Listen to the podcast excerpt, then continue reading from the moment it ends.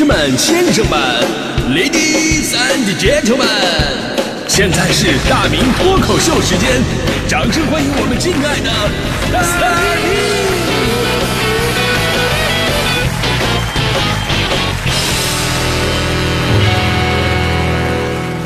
明！好，欢迎各位来到今天的大明脱口秀，我是大明。今天这段脱口秀呢，我已经提前想好了，就是最后啊，咱们上传到网络上面的时候呢，就给它取名，就叫做“二零二二为高考学子加油”。前面加这个“二零二二”啊，主要目的呢，就是为了跟之前每年这个时候为高考学子加油区分开，你知道吗？说实话，这个话题我我都做怕了，我真的做怕了。就每年到了这个时候，你又不得不说这个。就这么就从二零一三年的六月七号一直说到了今天，每次还不能重复，因为互联网都是有记忆的。你要重复的话呢，朋友们一听，哎呀，这是二零一五年讲过的，你好鸡贼。当然也有朋友啊知道我的脱口秀其实是从零七零八年就开始做了，就那会儿的节目网上找不到，对吧？所以呢，经常有朋友说说，哎，实在不行的话呢，你就用零八年的段子，对吧？那时候大家伙都听的人少啊，那都都都不知道。我说这绝对不行，我做不到。倒不是因为我多有原则啊，而是因为零八年的段子我一五年用过了，所以一直到现在呀，我每年这个时候都在为了咱们高考的学子们加油打气。但是我心里边觉得，真正需要加油打气的人是我呀。你们考完第二天可能就放飞自我了，而我到了明年还得说这个话题，我容易吗？我。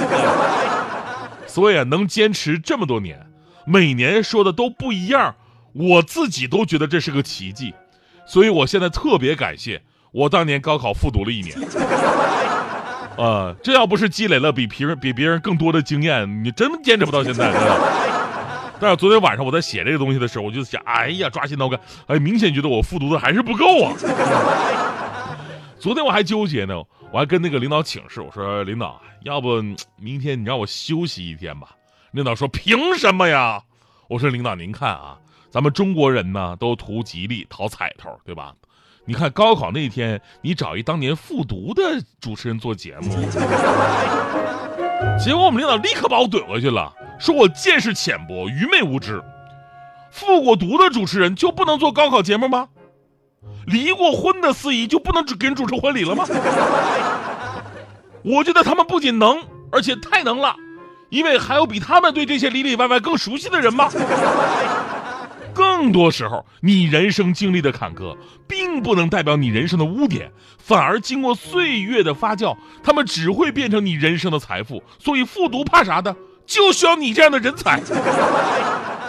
大明，你就在节目里边好好讲讲你的复读的经历，看谁敢考不好。真的，领领导当时是一语惊醒梦中人啊，对吧？以前的我都是给孩子们喝鸡汤，那后来汤熬的太多了。鸡没了，现在领导这意思就别让我找鸡了啊，让我把自己个炖了，然后呢熬汤给孩子们喝，啊，传说中的这人参汤嘛啊，所以呢，我今天我就来现身说法一下啊，希望大家伙引以为戒吧啊，没错，我以前呢就是名副其实的学渣，就像我之前所说的那样，呃，真正的学渣呢是学了没会，那才叫学渣，而我准确来说呢，因为高一上学期有点听不懂。于是高一下学期开始留号，导致高二上学期成绩跟不上，影响高二下学期一落千丈啊！最终在高三就有点放挺了。所以总结一下，我根本就没学，我就是个渣呀！今天咱们聊的话题是你高考当天的心情，所以大家伙可以想象，一个什么都不会的人，毫无准备的人，一个放弃的姿态去参加高考，会是一个什么样的心情，什么样的状态？我记得那年在校门口，我还碰上了我学校的另外一个哥们儿。啊，不是同一个班的，但是平常经常在一起踢球，我也没见过他学习呀。那这次高考他更过分，空手来的。我问他你笔呢？他一拍脑袋，呀，忘带笔了。哦，我说那你那你那你这证准考证呢？哎呀，准考证放哪儿了？我说我看出来了，你也是个人才。你这样吧，等完事儿吧，咱俩一起复读。结果那哥们跟我说啊，不用，我想起来了，我已经保送了。我保送了，我就是过来看一看，感受一下高高考的气氛。你说人生吧，就这么一次，不参加的话，还真的是挺遗憾的呢。所以，我真的建议以后啊，就这种人能不能禁止踏入考场？考试的时候谁看着他谁不闹心？所以世间自有公道，不付出自有报应啊。后来果不其然，那次考试考的知识可以说完美的避开了我脑中所有会的知识。当时在考场上的状态，我跟别人都不一样啊。你说别人什么状态啊？就正常人的答题呢，老师走到旁边来看一眼，正大光明给老师看，以示自己没有作弊啊。如果身边有一些贼眉鼠眼的人，回个头啊，或者说脖子伸过来偷瞄他的试卷啊，立马把自己的卷子挡得严严实实的，你休想看到一眼。这正常人的反应。我恰恰相反，啊，老师在走到我旁边看看我，我立马把卷子挡得严严严实实。我生怕老师看到我写的那些离谱的答案。但如果身边的人有抻脖子偷瞄我的，我大大方方，我真心希望你们能看见啊！来吧，参考吧啊！所以最终的结局是什么呢？就是那一年的同学毕业的纪念册上，毕业不都有发那个纪念册吗？啊，每个人写上这个留念的话呀。别的同学写的都是再见，珍重，未来可期。我当时写下的是，各位同学，我还有事儿，你们先走。我仍然记得人生当中第一次走进。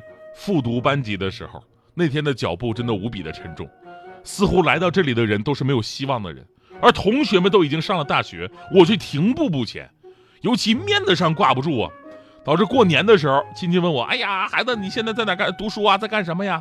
我啊，那个我在留学。亲戚当时非常崇拜呀，哎呀，留学好了不起，这美国、英国呀，哪儿留学呀？我说那个，呃，还是原来那学校。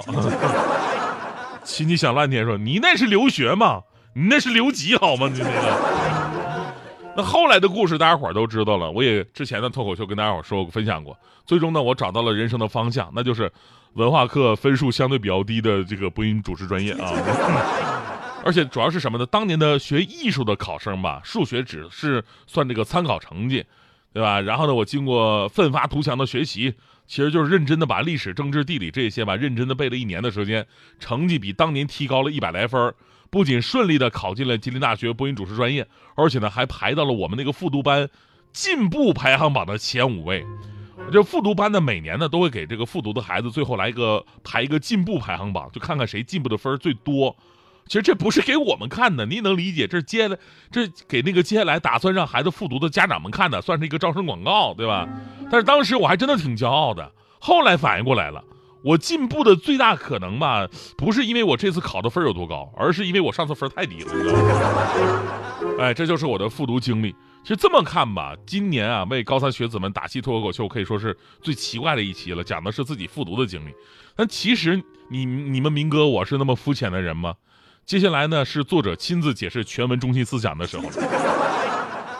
其实我真正想说的，并不是高考，也不是复读，而是青春那个最美好的东西。啊，青春什么最美好呢？青春美好的东西有太多了，但有一样我觉得它是最美好的，那就是选择。青春是有选择的，你有大把的时间跟机会试错，你可以选择自己的路，哪怕你走错了、失败了，你都不用伤心难过。因为你还可以选择走其他的路，甚至还可以选择再来一次啊，再走一次、两次、五六七八次，大不了会被别人说：“哎呀，这是我们学校考了八年的师兄，陪了我们一届又一届，所以大家都尊称他为八戒啊。”因为你有选择，所以我们说青春无极限；因为你有选择，所以我们说青春不怕失败。而高考呢，只是你们面对的一次人生关卡而已。它只是检验你过去的努力，但并不意味着就此定义你的人生。所以你要做的呢，就是认真面对，不辜负曾经的自己。但是也不用惧怕，因为只要有梦想和激情，我们一次又一次的都可以实现人生的精彩。所以呢，加油吧，年轻人！呃，在你们还有选择的时候，大胆的尝试，痛快的努力。你们看似迎接的是一次考核，其实你们迎接的是自己最美好的时光。加油吧，少年！拿下那个简单的考试，每个人都能实现自己的人生梦想。呃，最后我再说一句啊，就是等到你们人到中年的时候，你们才会知道，人生的选择只会越来越少。还记得我刚才我前面有一段对话吗？就是我跟领导请假啊，领导我今天不不想来上节目。我们领导是怎么回复我的？他说凭什么？听好领导的回复，他说的是凭什么，而不是为什么。他回复为什么，代表我还有个机会。凭什么？就证明我一点选择的余地都没有。呀，想让你想不来，你有的选吗？这就是成年人的世界，要不我怎么一直想当孙台呢？